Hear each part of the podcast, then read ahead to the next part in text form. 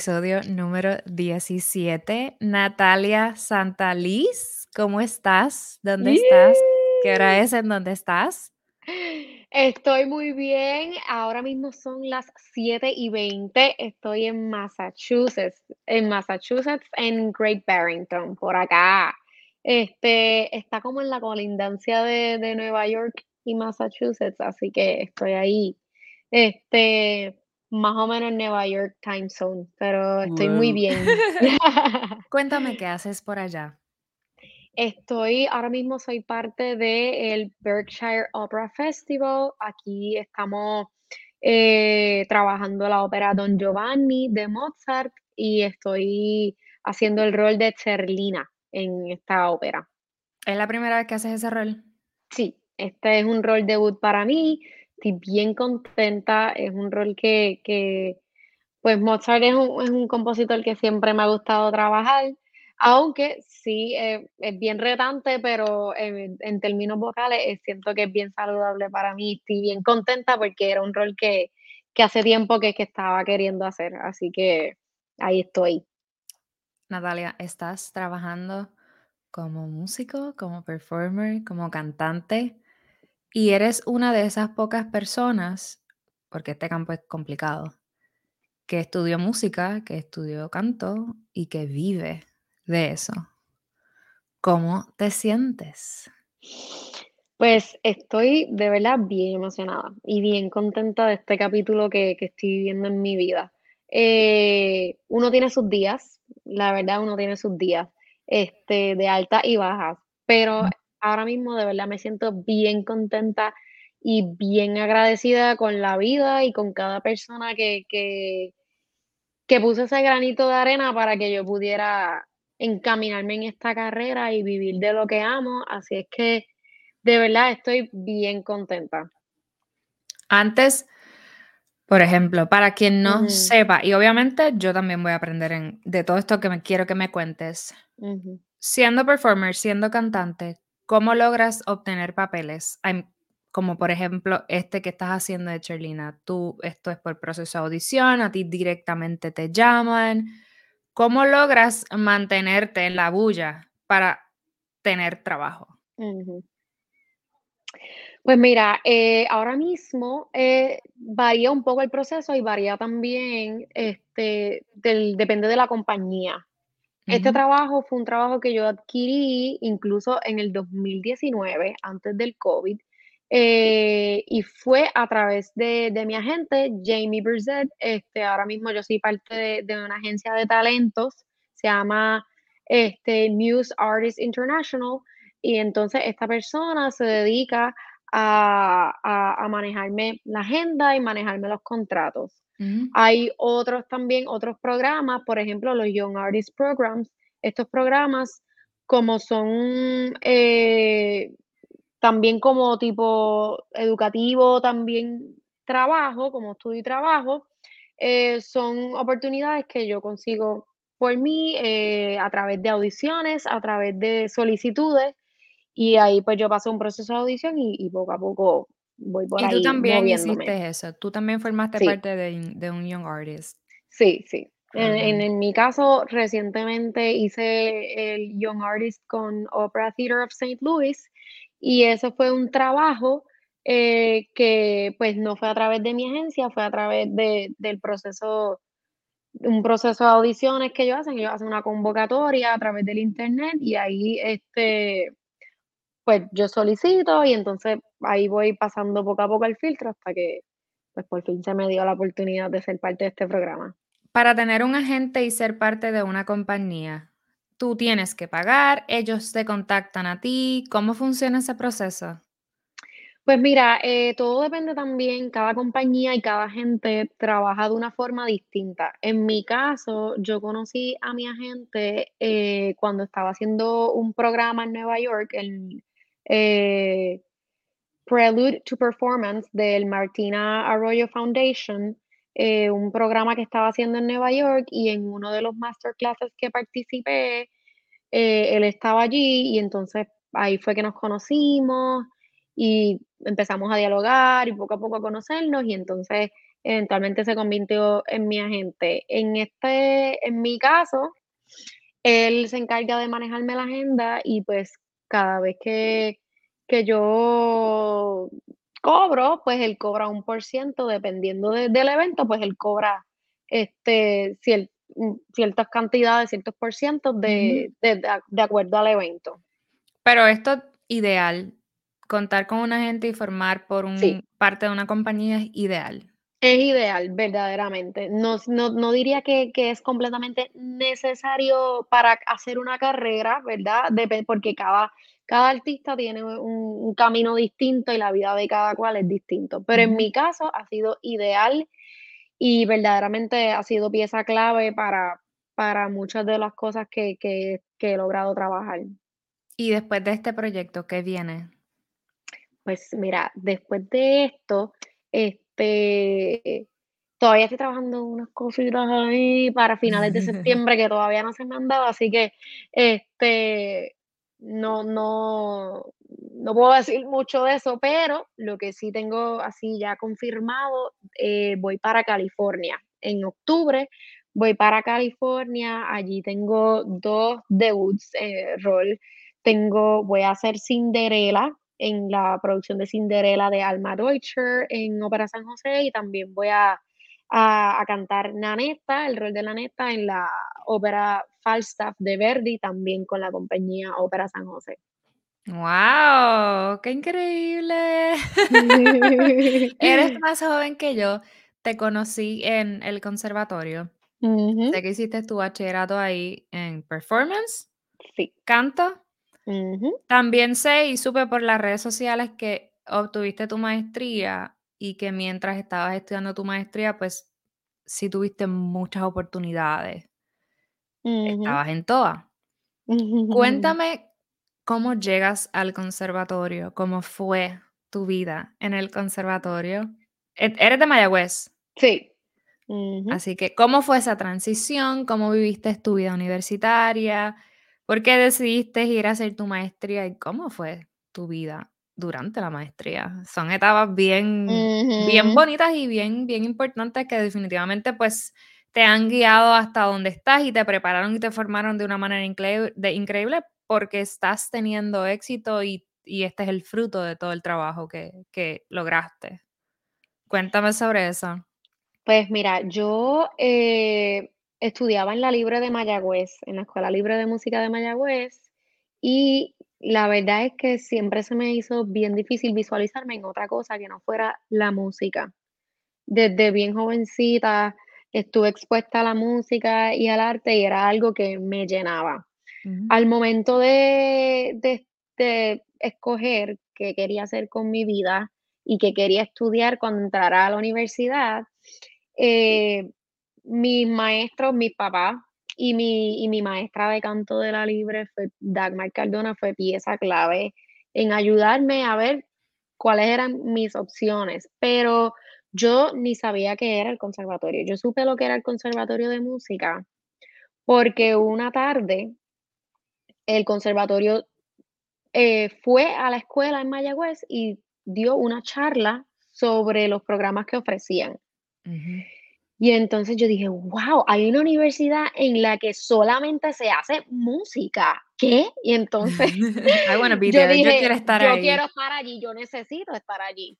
Entonces, eh, poco a poco, ahí fui mostrando ese interés por querer estar en el conservatorio de música y Ujú. mi maestra de canto yo quería estudiar música popular, a mí no me gustaba la ópera, a mí no me gustaba el canto clásico, pero en aquel momento no había un programa de música popular a nivel de bachillerato, así es que mi maestra me dice: "Mira, vamos a encaminarte en el canto ah, prepárate para la audición, y después de ahí, pues entonces tú vas y a ver, como tocando de oído, como decimos por ahí". Entonces, eso fue lo que hice, me preparé para la audición del conservatorio, eh, me aceptaron, y entonces yo digo que que que fue como como un no sé, un proceso, pero una relación que desarrollé bien rápido con la ópera, a medida que fui estudiando el canto clásico, Me encantó. Yo empecé a estudiar con mi, con mi maestra de canto Irka López en el conservatorio Ujú. y me enamoré de la ópera. Me encantaba todo el drama, toda esa, toda esa, ese, background, toda esa historia Ujú. detrás de cada canción de arte, detrás de cada pieza. Fue algo que me llamó muchísimo la atención. Eh, y mi maestra Ilka siempre era bien, eh, me gustaba mucho el repertorio que ella nos asignaba porque no era un repertorio muy común, siempre buscaba piezas que no eran comunes y que tenían una historia eh, respaldando la música y fue algo que, que me encantó y entonces poco a poco fui ahí, eh, pues, eh, desarrollando esa relación, como digo yo, con la ópera. Cuando, bueno, no todo fue perfecto, suena bien bonito, pero eh, en mi bachillerato, eh, yo creo que nosotros los músicos muchas veces nos obsesionamos mucho con la técnica, nos obsesionamos mucho con, con el tocar perfecto, con el cantar perfecto. Y la perfección es algo, ¿verdad?, que, que, que no existe para mí. Entonces, eh, al tal vez no llegar al cierto nivel con la velocidad que yo quería, al momento que yo quería, hubo momentos de mucha frustración. Entonces, eh, en mi tercer año de universidad, yo, más o menos sí, cuando empecé mi, mi año junior, que en el, en el conservatorio los, los estudiantes de canto tenemos que hacer un recital junior, Ujú. eh, me frustré un montón, me frustré muchísimo. eh, y entonces eh, sentía que no, que, que estaba como estancada, no estaba cumpliendo con mis propias expectativas, que necesariamente no eran ni reales, pero yo no me sentía satisfecha con el trabajo que yo estaba haciendo. Y una persona que, que, que yo respetaba mucho en la industria de la ópera, me hizo un comentario que, que era como que sí, pero es que esa área, esa área solamente la puede cantar gente que tiene una voz muy bella, porque es que tu voz no va a crecer mucho más de, de lo que está ahora. Porque yo siento que, que, que nosotras las sopranos estamos en todos lados, pero especialmente las sopranos lírica, ligera, eh, no es un, no es un, es un, un- un tipo de soprano que, que, que está como que en todos lados, pero tampoco es una soprano que tenga una voz súper grande y es algo que es un tipo de voz diferente y punto. Y, y tal vez en, en el, en el área que yo estaba rodeada, pues a lo mejor a mucha gente no le gustaba, yo no lo sé. Pero esta persona que yo respetaba mucho me dijo este comentario Probablemente sin maldad, probablemente sin saber qué es lo que estaba diciendo, yo no sé, pero me chocó mucho y yo dije: "Pues esto es una confirmación de que yo estoy en el lugar incorrecto". Ugh, odio cuando esas cosas pasan. Yo dije: "Esto es una confirmación de que yo estoy en el lugar incorrecto, haciendo la cosa incorrecta, yo tengo que hacer otra cosa". Y entonces yo empecé a buscar qué otras opciones yo tenía. Entonces Eh, yo dije: "Yo voy a terminar lo que yo empecé". Yo yo tenía un plan maestro y todo, yo me voy a ir para la escuela de derecho de la UPI, me compré el libro del LSAT para estudiar y hacer todo lo que tenía que hacer. Ajá. Y entonces hablé con mis papás, yo les dije: "Yo sé que ustedes me están ayudando y todo esto, pero yo no yo no puedo, yo no estoy siendo feliz en en esto. Así es que yo voy a terminar mi bachillerato en música, y yo digo, hay mucha gente que necesita ayuda con copyright y y un abogado que se dedique a defender a los músicos y los revoluces que tienen los músicos, yo me voy a enfocar en eso. Exacto. Entonces, eh, pero era algo que verdaderamente ni yo misma me lo creía. Era algo, un un una cosa que estaba yo tratando de convencerme. Sí, tú te estabas reconfortando con la idea de esa posibilidad. Es Exactamente. yo ¿crees que eso te pasó o que pasaste por ese proceso porque te adentraste en la ópera tarde? Tarde, tomando en cuenta en cuándo entraste a la universidad. Como que hay Mira, mucha gente que comienza en la ópera mucho más joven. sí. Quizás por eso fue que supuestamente tú sentías que no estabas avanzando, o si te comparabas con otras personas, aparte de la distinción de la voz que eres, quizás sentías que no ibas al mismo ritmo que se supone, que eso es muy subjetivo, claramente.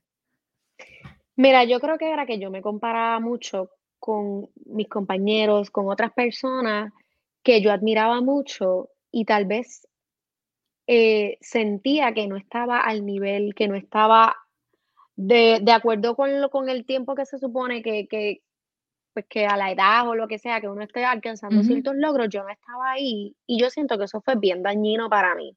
Además, que pues obviamente había un problema de autoestima ahí que, que tal vez yo no estaba aceptando. ¿Y Y cómo lo trabajaste? ¿Fue algo que pasó con el tiempo? ¿Fue algo que, que trabajaste directamente, I don't know, con terapia, hablando con tu mamá, mm, eh, hablando con tu maestra? ¿Cómo, cómo trabajaste es- ese lado que es tan esencial y tan fundamental para nosotros los músicos y los artistas que estamos técnicamente en constante ah, con- contacto con un ambiente tan maravilloso que se puede tornar tan tóxico en ocasiones. definitivamente. Mira, esto es algo que yo hablé con todo mi círculo de apoyo. Lo hablé con mis papás, lo hablé con mi hermana, con mi maestra de canto, y no importa lo que ellos me dijeran, yo no, ya yo estaba decidida.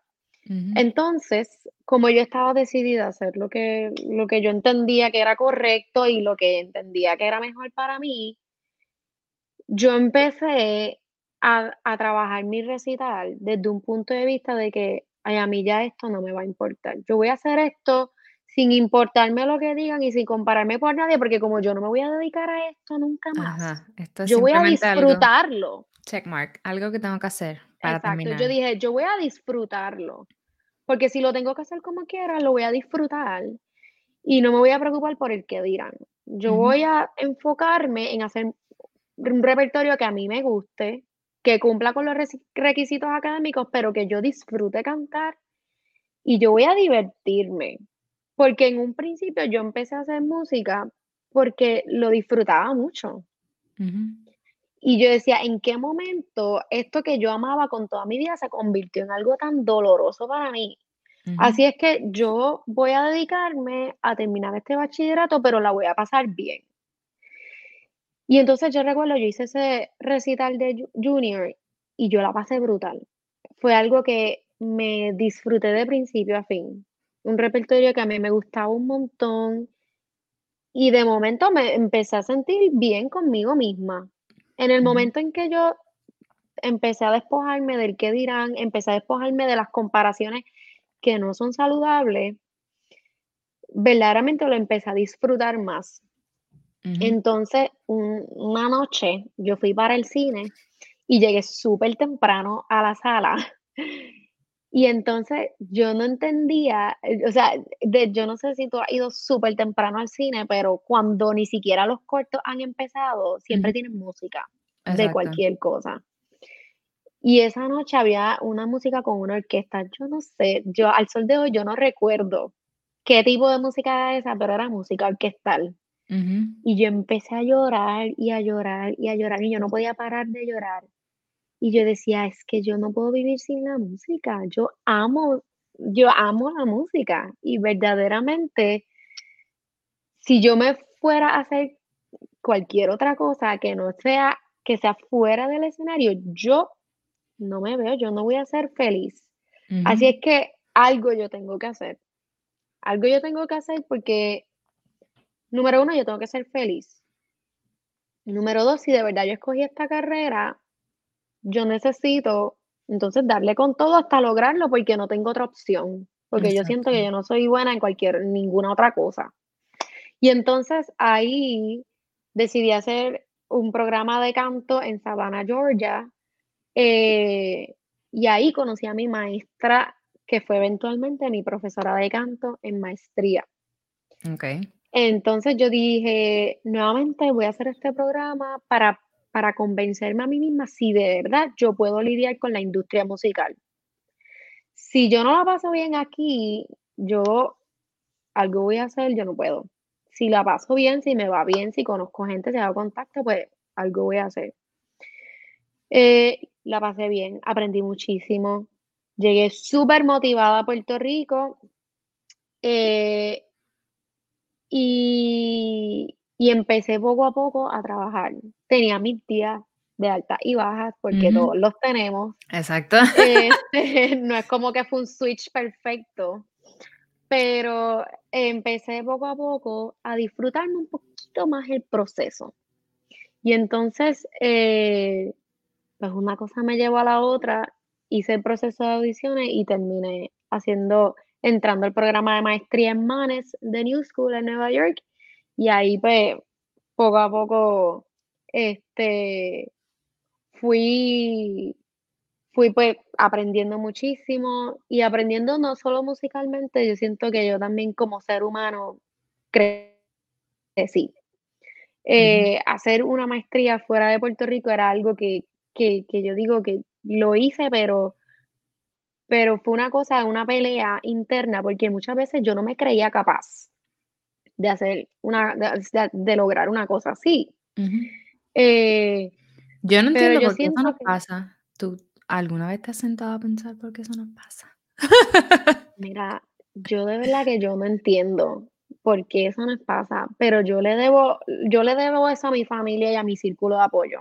De verdad que que yo digo, hay muchas veces que uno no cree en uno mismo, pero uno necesita que otra persona crea en uno, y que te apoye y que te dé ese impulso, eh, para uno echar para adelante, porque de verdad, de verdad es bien difícil. Y yo siento que que que la maestría fue como una probadita de de, pues, de del de lo que es la industria y de lo que es estar fuera de casa. El mundo real, fuera de la burbuja, fuera de la isla, Sí, fuera sí, de sí. fuera del conservatorio, fuera de montarte en el carro y llegar a casa de mami a comerte la comida favorita. Mira, Eh. Lo son de muchas cosas a sea la vez.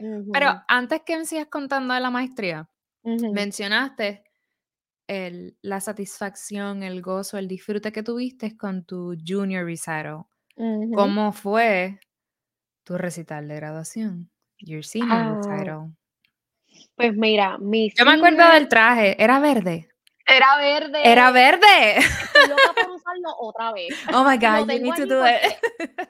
Quiero usarlo otra vez. Por favor. Para yo creo que ya para ese tiempo yo trabajaba como coordinadora en la oficina de actividades del conservatorio. So, ya es como que el super mega traje verde jamás se me va a olvidar. Cuéntame de tu recital de graduación.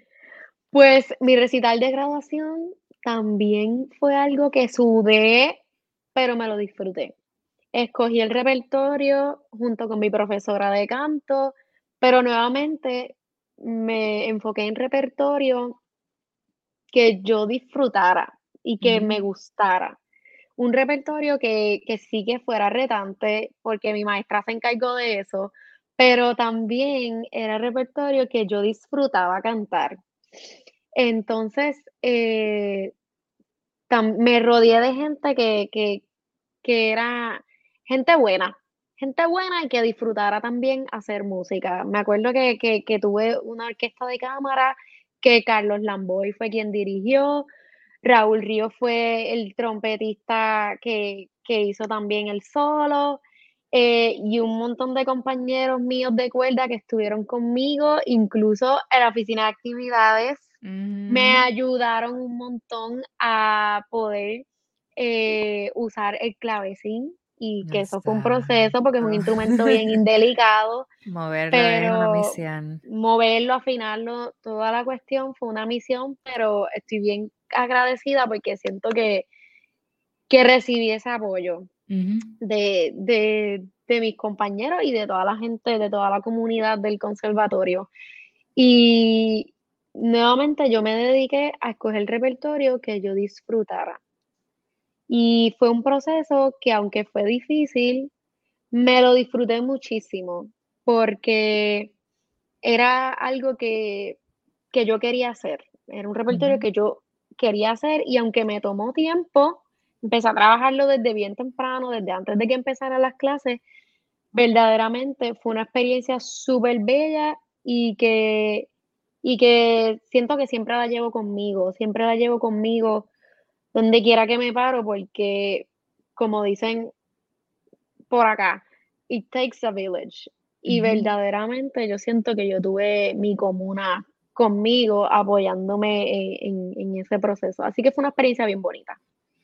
Cuando te refieres mucho al repertorio, como que el repertorio que tu maestra te ayudaba a escoger, que, que tuviera una historia y un sentido para tu poder ejecutarlo, que lo trabajabas con anticipación, pero no sé si es mi percepción, me, tú me aclararás sobre esto. A lo que te refieres es que el repertorio que tú cantabas no era repertorio ordinario y común o conocido para ejecutar en un recital, porque eso en muchas ocasiones pasa. De repente tú vas a cinco recitales y todo el mundo está cantando la misma área, el mismo esto, el mismo lo otro, entonces, y eso pasa en, en con todos los instrumentos, porque siempre están eh, ciertas piezas que son las más importantes, las que son requeridas en audición.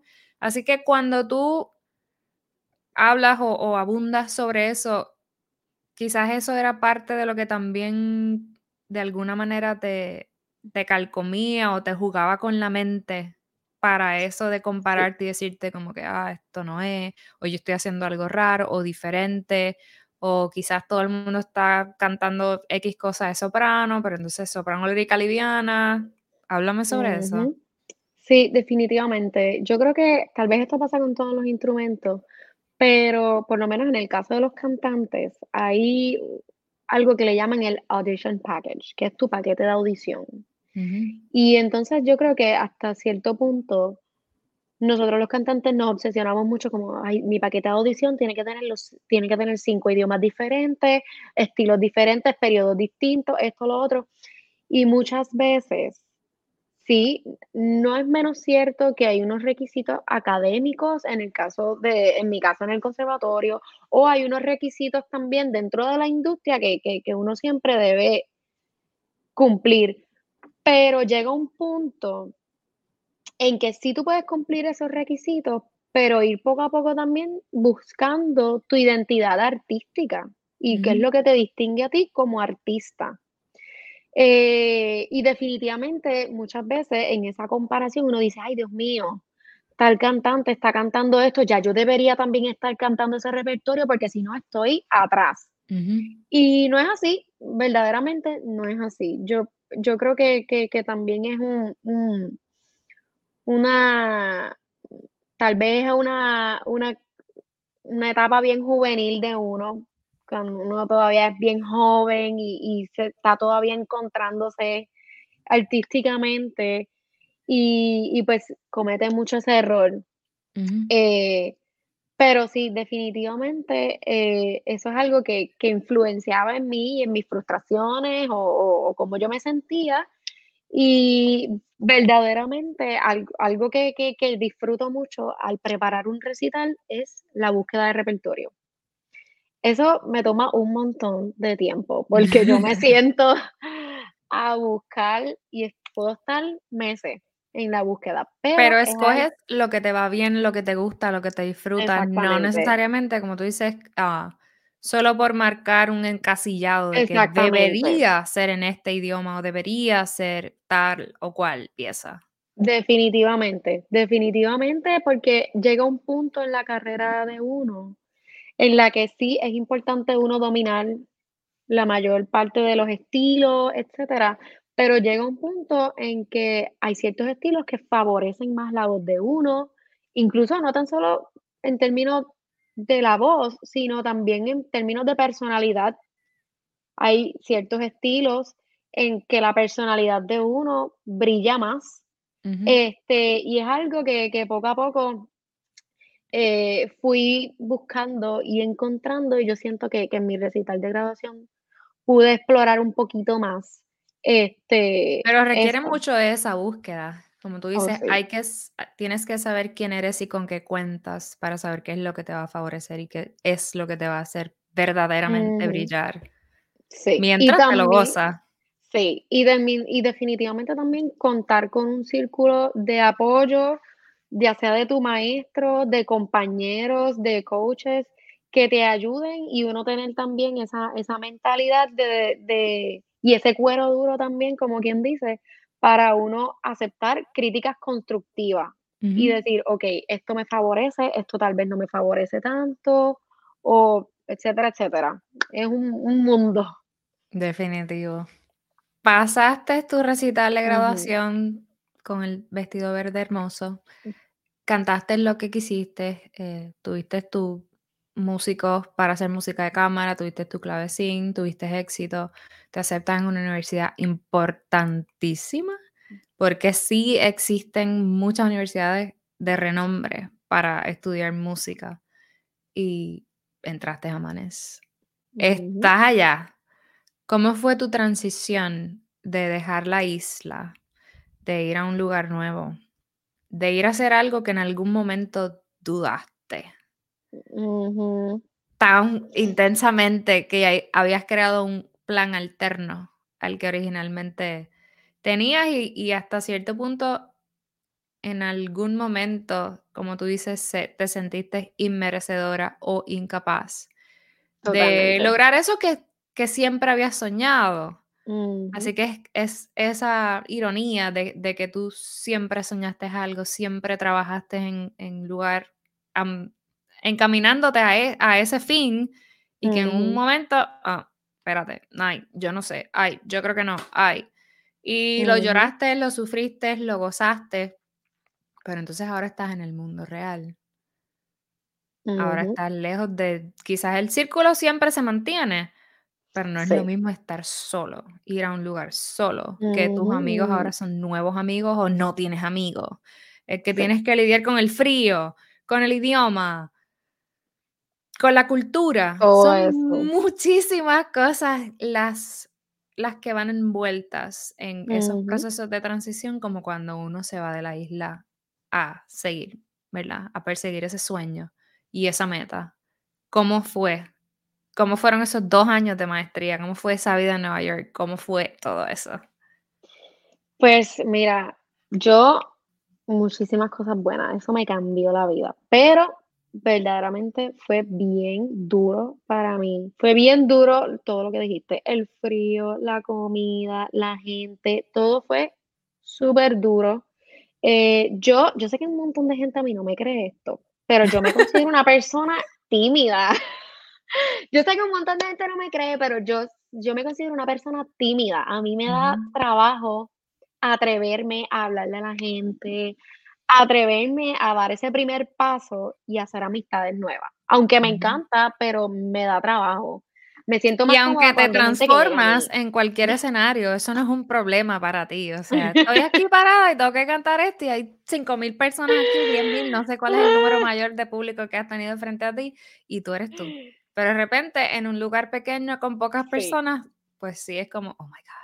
Sí, Yo sí, sí sé, sí sé, sí lo he vivido, sí te he visto y eres una persona bien jovial, pero eres pausada, eres callada, eres muy gentil al pedir las cosas. Y sí, sí también vi, obviamente, todo en, durante todos los años que, que interactuamos, siempre estás con una sonrisa, eres toda buena vibra y siempre estás diciendo gracias, como que tú mencionas en este momento todos esos procesos difíciles o todas esas etapas difíciles que viviste, pero yo, que te veía por ahí caminando, jamás pensé que te estuviera pasando eso, porque Sí. nunca te cambió el semblante. Eras como que, ay, tan chula ella.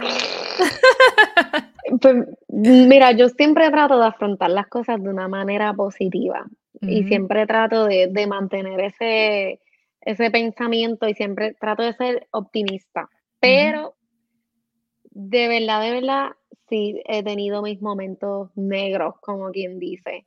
El estar lejos de de mi familia, aunque sí tuve el apoyo de mis tíos en Nueva York, que fue vital.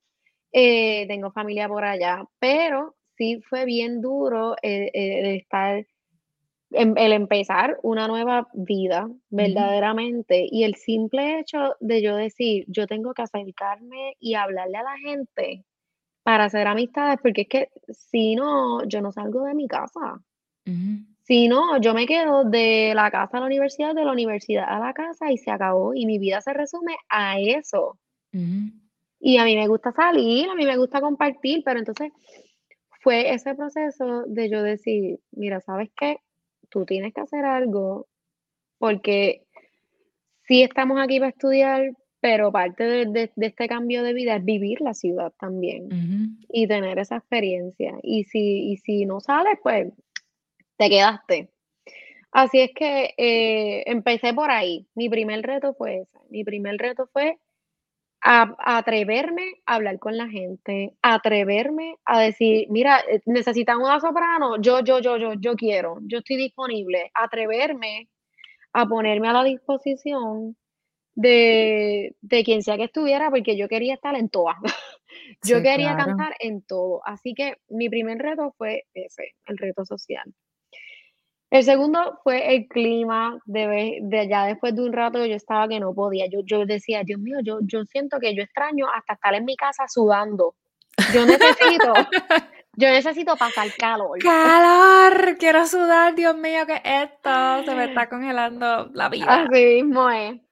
Y mi, mi próximo reto, porque debo decir que, que, que verdaderamente eh, fueron unos buenos dos años, pero fue pasar María lejos de, de Puerto Rico, fuera de Puerto Rico. Mm. Eh, yo siento que, que, a cada boricua, cada boricua tuvo su huracán. Eh, los que está, tanto los que estaban en la isla como los que estaban fuera.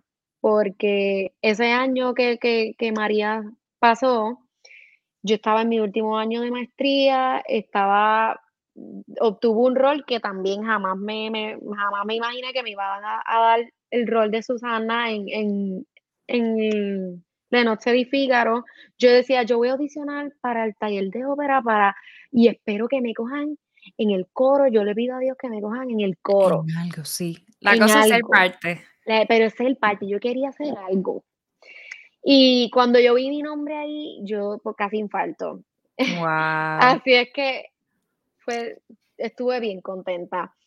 Pero, pero junto con, esa alegría también vino, vino María, que perdí contacto con mi familia, no sabía nada de ello, el, simplemente ver lo que estaba pasando en Puerto Rico, yo siento que me pasó un huracán por el corazón porque verdaderamente esos fueron de los días más negros eh, y tener que, como quiera, tener ninguna otra opción porque no podíamos ni viajar a Puerto Rico, así que mi única opción fue concentrarme en lo que tenía que hacer. Y yo dije, pues, la única forma que yo tengo ahora mismo de poder enviar buena energía a Puerto Rico es haciendo una representación decente de, de lo que yo soy y de lo que es mi gente, así que pues a seguir estudiando. Eh, luego de haber hecho eso, por fin me gradué eh, y vino, yo creo que de los mayores retos. Ahora sí, de, de, todo lo que yo pensaba que era lo peor que me había pasado, el, mayor reto, el mayor reto vino cuando me gradué. ¿Y ahora qué? Porque, exactamente, en mi mente yo decía, bueno, tan pronto yo me gradúe de la maestría, me van a coger un Young Artist, me van a empezar a pagar bien chévere, yo voy a empezar a cantar y yo voy a seguir, yo no voy a parar, yo no voy a parar. Y no fue así me gradué de Manes de mi maestría, que fue un logro y un proceso bien bonito, pero no tenía nada que hacer. Me gradué y no tenía trabajo, eh, no me habían aceptado ningún programa, así es que yo dije, pues me voy para Puerto Rico porque estoy pelada, no tengo trabajo, pues me estoy, pues, entonces me voy para casa de mi papá y, si estoy pelada y no tengo trabajo, pero estoy con mi gente. Así es que en ese momento me regreso a Puerto Rico eh, y yo pasaba mis días planificando qué era lo que yo quería hacer. Eh, y bueno, poco a poco, en esa desesperación de yo poder estar sin hacer nada, eh, comienzo a, buscar trabajo. Empecé a trabajar en el Coronillo de San Juan, que fue una experiencia súper linda porque también aprendí un montón. Y comienzo este proceso de hacer audiciones, que es un proceso que yo creo que, a todo músico le toca. Eh, ya sea durante sus años de estudio o después. A mí me tocó, pues, justo después de graduarme, empiezo a hacer audiciones. Y yo pienso que las audiciones son un proceso que puede ser bien drenante. Definitivamente. Eh, puede ser bien drenante y, Y incluso representa, yo creo, un filtro. Un filtro definitivamente, o para qué es lo que esa persona quiere hacer. No, no quiero decirle un filtro, quiero decir que es un momento decisivo, porque ahí es que uno empieza a decir, ok, eh, realmente esto es lo que yo quiero hacer, realmente no es lo que quiero hacer, y poco a poco uno va.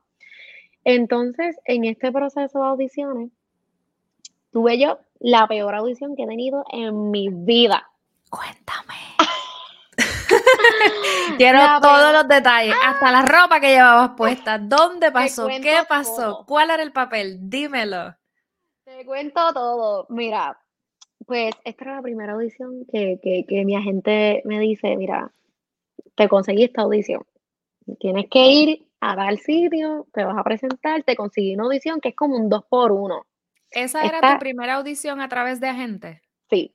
Uh, Olvídate, esto era, yo dije, este es el momento de mi vida. Esto va a determinar mi vida. pero a la misma vez que estrés. Horrible. Porque ya, o sea, ya no es algo que buscaste tú, solicitaste tú y que si no pasaste nadie se entera. Exactamente. hay un alguien está intermediario. poniendo, alguien está poniendo su cara por mí. Exacto. Wow. Así es que yo estaba súper nerviosa. Yo estaba que yo hablaba de esto y yo lloraba. Y mi papá me decía, pero ¿qué te pasa? Tú tienes que calmarte, cree en ti, no sé qué, la, la, la". Pero yo no podía bregar con el estrés que yo tenía.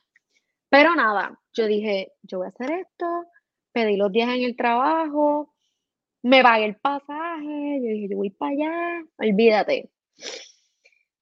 Entonces, yo llegué allí, muñeca, y yo, yo me sentí tan chiquita, de Mm. verdad. Desde el momento en que yo entré a ese edificio, yo me sentí tan pequeña. Yo dije, nunca me había pasado una cosa así. Yo dije, ¿qué yo hago aquí? Esto, esto, esto de gente cantan brutal, porque yo estoy aquí. Esto de gente, gente menor que yo, que cantaba brutal, que eran unos virtuosos. Yo, me, yo, yo no pertenecía a ese sitio y yo no me sentía como que, pero olvídate, yo dije, ya estoy aquí, Ya me pagué el pasaje, hacer, ya hice la inversión, ya. sí, yo, ya, ya- yo no me puedo echar para atrás, yo tengo que hacer esto. Entonces yo vengo y me pongo, me, me llevo un libro para, para tratar de no estresarme en lo que esperaba que fuera mi turno. Pero entonces yo estaba leyendo el libro, pero yo leía la página, la misma página una y otra vez, porque yo no estaba entendiendo nada de lo que estaba leyendo, yo estaba escuchando todas las estupideces que pueden decir un grupo de cantantes en una sala de espera de audición. Hablando claro aquí. Entonces, yo decía que yo yo no puedo estar aquí. Pero, pero nada, yo tenía esa batalla mental que fue bien fuerte. Y yo entré allí eh, en ese, en ese, en esa sala de ensayo gigante. Yo todo lo encontré gigante ese día. Que esta sala es gigante, Dios mío, Señor amado. Y me acuerdo que canté un aria súper famosa, o sea, Je me vivre. Eso es un, un aria, yo creo que eso es un himno nacional para un montón de sopranos. Este, y me equivoqué. Metí la pata en el área más famosa. ¿Por qué cantaste esa área? Mira, yo canté esa, primero empecé con el área de Susana. Me pidieron esa área porque siento que, que es un área que muestra mucho vocalmente. eh, y es en francés, es un idioma también que, que, que a la gente siempre le gusta escuchar.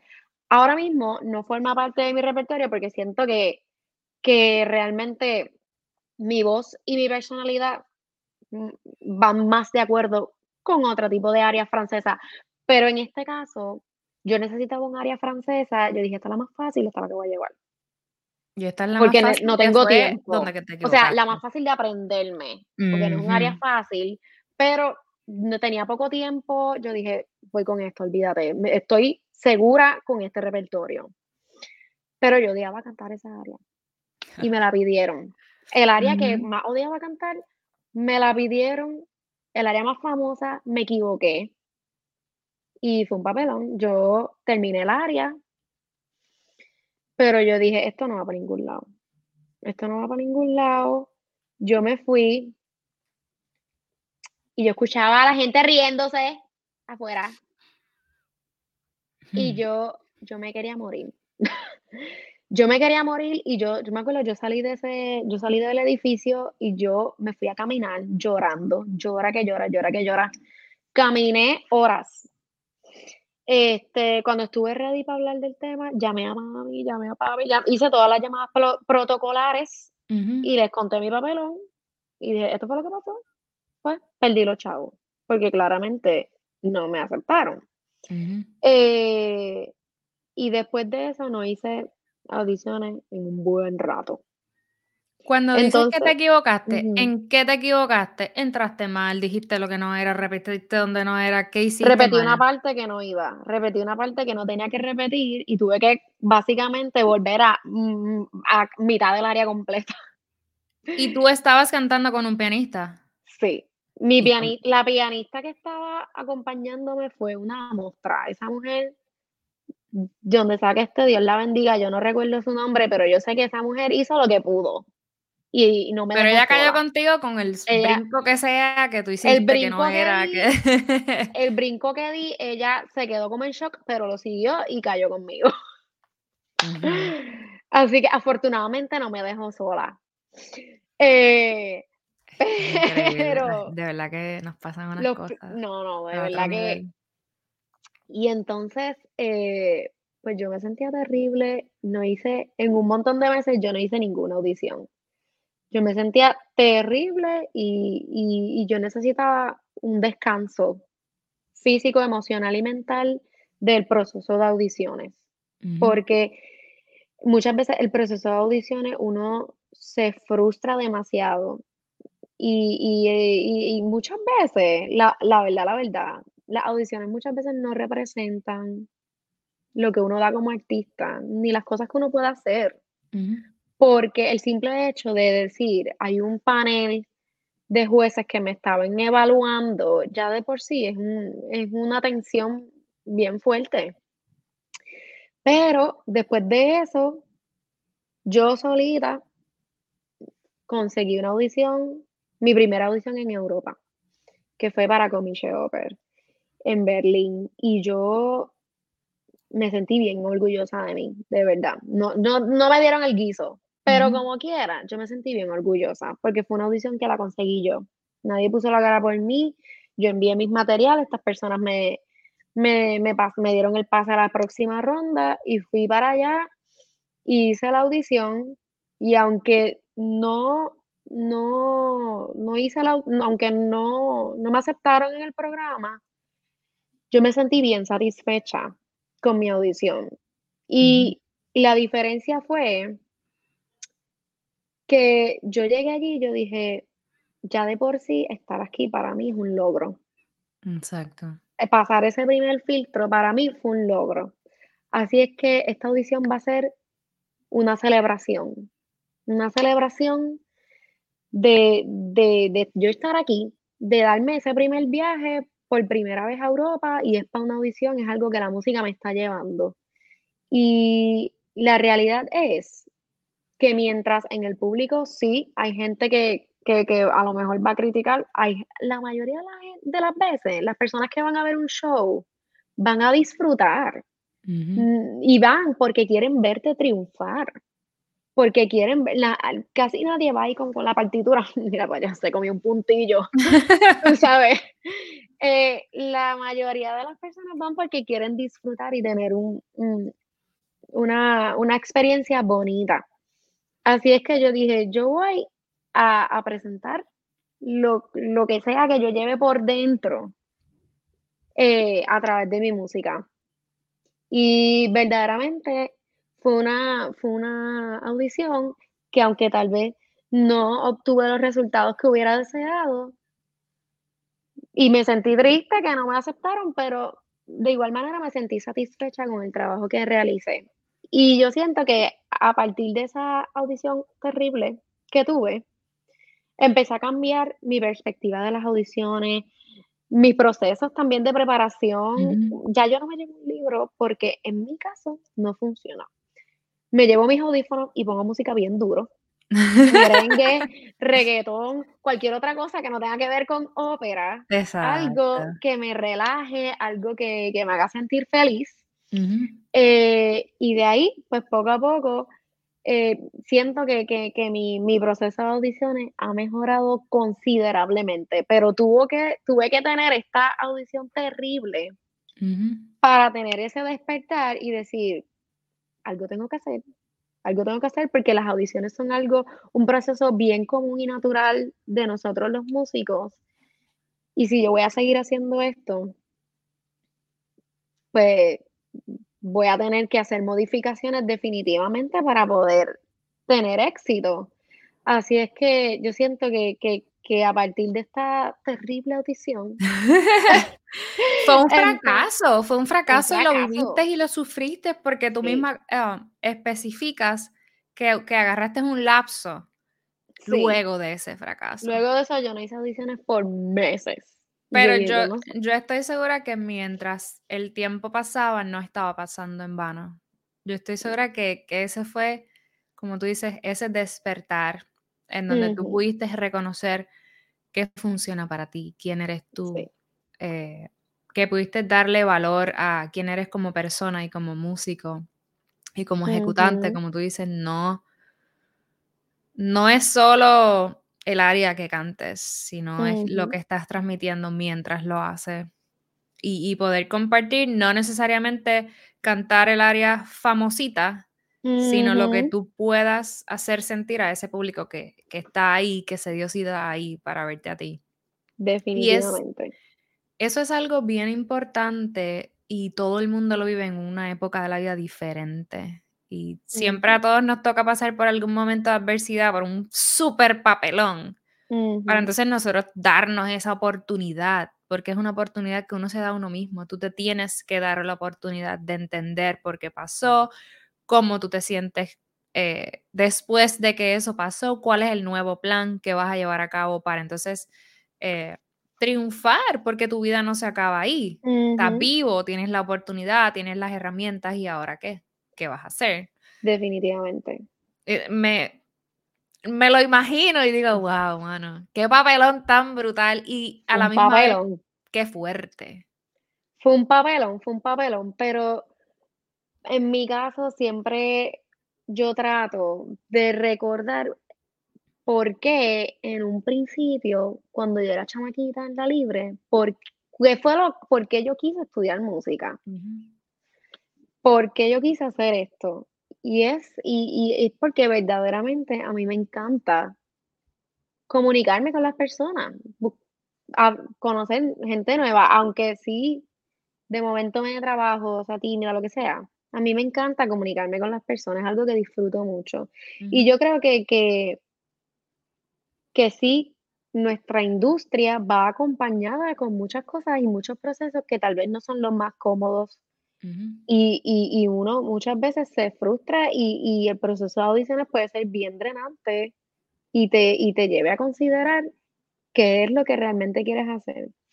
Pero pienso que, que en la medida en que uno vaya, y esto es algo que yo todavía estoy aprendiendo, no es algo que, que, que, que ahora es algo es consistente, que sí, que siempre me va súper bien en las audiciones, que No, Yo creo que es que un proceso y, y que de la misma manera que nosotros nunca am, paramos de aprender, pasar por ese proceso de audición una, una vez tras otra, mientras la vida le va cambiando a uno, uno se va poniendo Ujú, viejo, la familia cambia, tienes, pasas por pérdidas, te mudas de país, esos son ujú, otros tantos factores que te van moldeando como persona definitivo. que definitivamente hay- tienen un impacto gigante en quién eres tú como profesional, como ejecutante, como artista.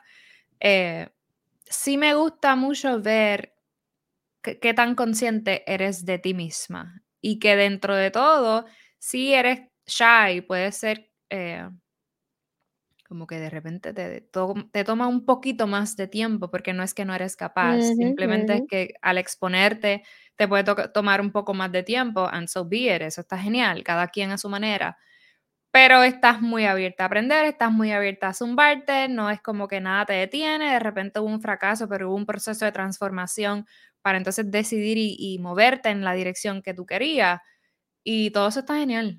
Admiración y respeto, siempre lo digo. ¿Cuál es tu mejor cualidad, Natalia? Mi mejor cualidad, ya sé, no sé. Piénsalo, si no lo has analizado, este es el momento. Cualidad, DH. Mira, yo no sé si esto, si esto es una cualidad, si esto es considerado una cualidad o qué, pero a mí me gusta siempre mantener unos oídos abiertos a aprender de cualquier situación, de cualquier persona. Nunca me siento que lo sé todo, nunca me he sentido que ya lo he aprendido todo, nunca, ahora mismo yo no me siento, estoy feliz, pero no me siento satisfecha ni con las cosas que he logrado, ni con las cosas que he aprendido hasta el momento. Siempre me gusta estar aprendiendo de cualquier situación, de cualquier lugar nuevo que visito, de cualquier, de las personas con las que me rodeo en cada trabajo que hago, que conozco gente nueva siempre, trato de aprender algo nuevo. Yo siento que, que de cada situación hay algo de cada situación positiva o negativa siempre hay algo nuevo que aprender y pues es algo que, que todavía ando buscando. No sé si es una cualidad, pero si hay algo que, que, que, considero que, que puede hacer algo bueno es que siempre me gusta estar aprendiendo y de, de cualquier persona o situación que se me presente. ¿Y qué es esa cosa que, que de repente piensas esto lo puedo cambiar, lo puedo mejorar, lo puedo transformar? aún me cuesta, aún no tengo esto tan pulido, ¿qué es esa otra cualidad que quizás no es tu cualidad favorita o que es una algo en lo que estás enfocada en, mejorar? Pues mira, ahora mismo estoy tratando de, de mejorar el reconocer mis sentimientos, el reconocer y aceptar cómo me siento en, X situación. Por ejemplo, eh, me encanta lo que estoy haciendo ahora, pero siempre que, que, que llego a un sitio nuevo me da trabajo ajustarme, porque la mayoría de las veces llego a un sitio completamente desconocido, sin conocer a nadie, y, y esa, eh, lidiar con la soledad es algo que, pues, que todavía estoy trabajando. Así es que es algo que, que verdaderamente muchas veces yo digo, Dios mío, pero ¿por qué yo me siento ansiosa? O porque me siento así, porque me siento asado. Eh, y me molesto conmigo misma, me molesto porque tal vez no me concentro rápidamente en el trabajo que tengo que hacer y no hago el trabajo como yo quiero, lo que sea. Eh, pero hay algo que, que, es bien importante y es reconocer cuáles son las debilidades de uno, reconocer por qué te estás sintiendo como te sientes y es algo que, que verdaderamente estoy trabajando y que, y que estoy por ahí todavía buscando cuál es, cuál es el truquito, cuál es, qué es lo que, que me funciona para poder adaptarme rápidamente al lugar o al escenario que, que esté y, y echar para adelante. Eso es. Si fueras a completar la frase no basta con, ¿qué dirías? Mm, déjame ver, no basta con. Ay, pues mira, para mí se me hace difícil. Siempre, como te dije ahorita, no soy una persona que estoy feliz, pero no estoy conforme. Así es que para mí casi nunca no basta con, con las cosas que he logrado hasta ahora. No basta, no basta con las cosas que he logrado hasta ahora. Siempre he querido alcanzar un poco más, pero lo más importante es yo creo que ser feliz con uno mismo. No basta con los logros profesionales.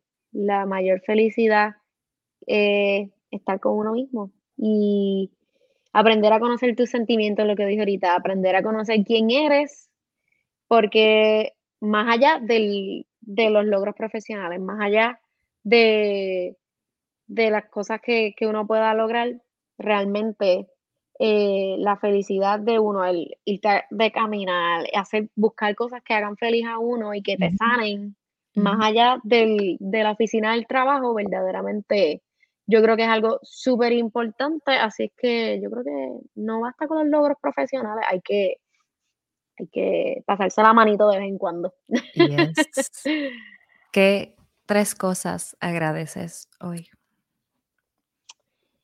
Pues agradezco, número 1 la salud, es algo que que que que siempre estoy bien agradecida. Número 2, Ujú. agradezco mi comunidad, agradezco la gente que que está conmigo. Y número 3 agradezco a la vida, agradezco a la vida por por las experiencias que me ha dado, buenas y malas, porque de cada una de ellas he aprendido, y de cada una de ellas yo creo que me ha formado como como músico y como ser humano. Y verdaderamente mi mi mi grupo de apoyo, como yo digo, mi familia y mi y y mi grupo selecto de amigos verdaderamente han sido vitales en en en en cada paso que yo he dado en mi vida, porque mi hermana sabe mi hermana mi hermana sabe que que yo siempre la estoy llamando para contarle de mi día, de lo que sea, para contarle incluso si me siento sola, porque parte de este trabajo que adoro también viene mucho la soledad, y es algo que que todavía estoy ahí aprendiendo a a lidiar. Y yo siento que si no fuera por por mi grupo de apoyo, que están ahí a una llamada, a un texto, a lo que sea, se sería verdaderamente bien difícil, pero estoy bien agradecida por eso. Me encanta. Bueno, cariño, estoy feliz porque hayas Ah. aceptado mi invitación. Me encanta todo lo que me has contado, eh aplaudo el éxito que tienes, que has logrado, que has forjado, por el que te has fajado, porque todo lo que tienes ha sido fruto es y será fruto de tu esfuerzo. Nada ha venido en bandeja de plata, nada te lo han puesto en la mano.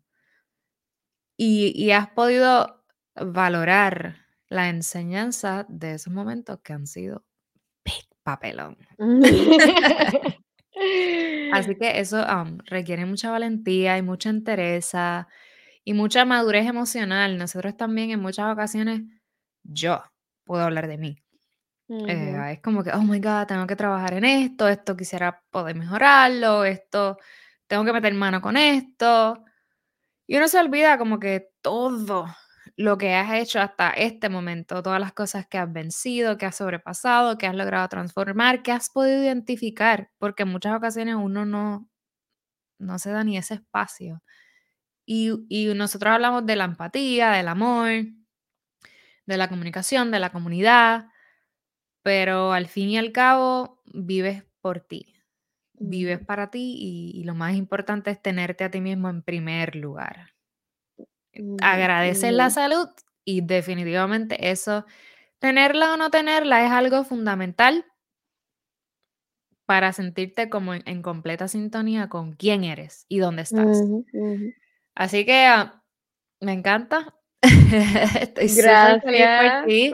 Te agradezco nuevamente por estar aquí. Nos pueden dar amor por YouTube, Spotify, Apple Podcasts, Instagram, Facebook, y nos veremos en la próxima, Natalia. Gracias, gracias a ti. Estoy superagradecida por esta oportunidad de de ponerse vulnerable y hablar de las cosas que que normalmente uno no hablaría o no se atreve, así que gracias por este espacio. Yo creo que esto es algo superimportante para para Yeah. todo ser humano, conocer un poquito de de de lo que pasa tras bastidores. Exactamente. Bueno, cariño, nos veremos en la próxima. Gracias por estar aquí. Gracias.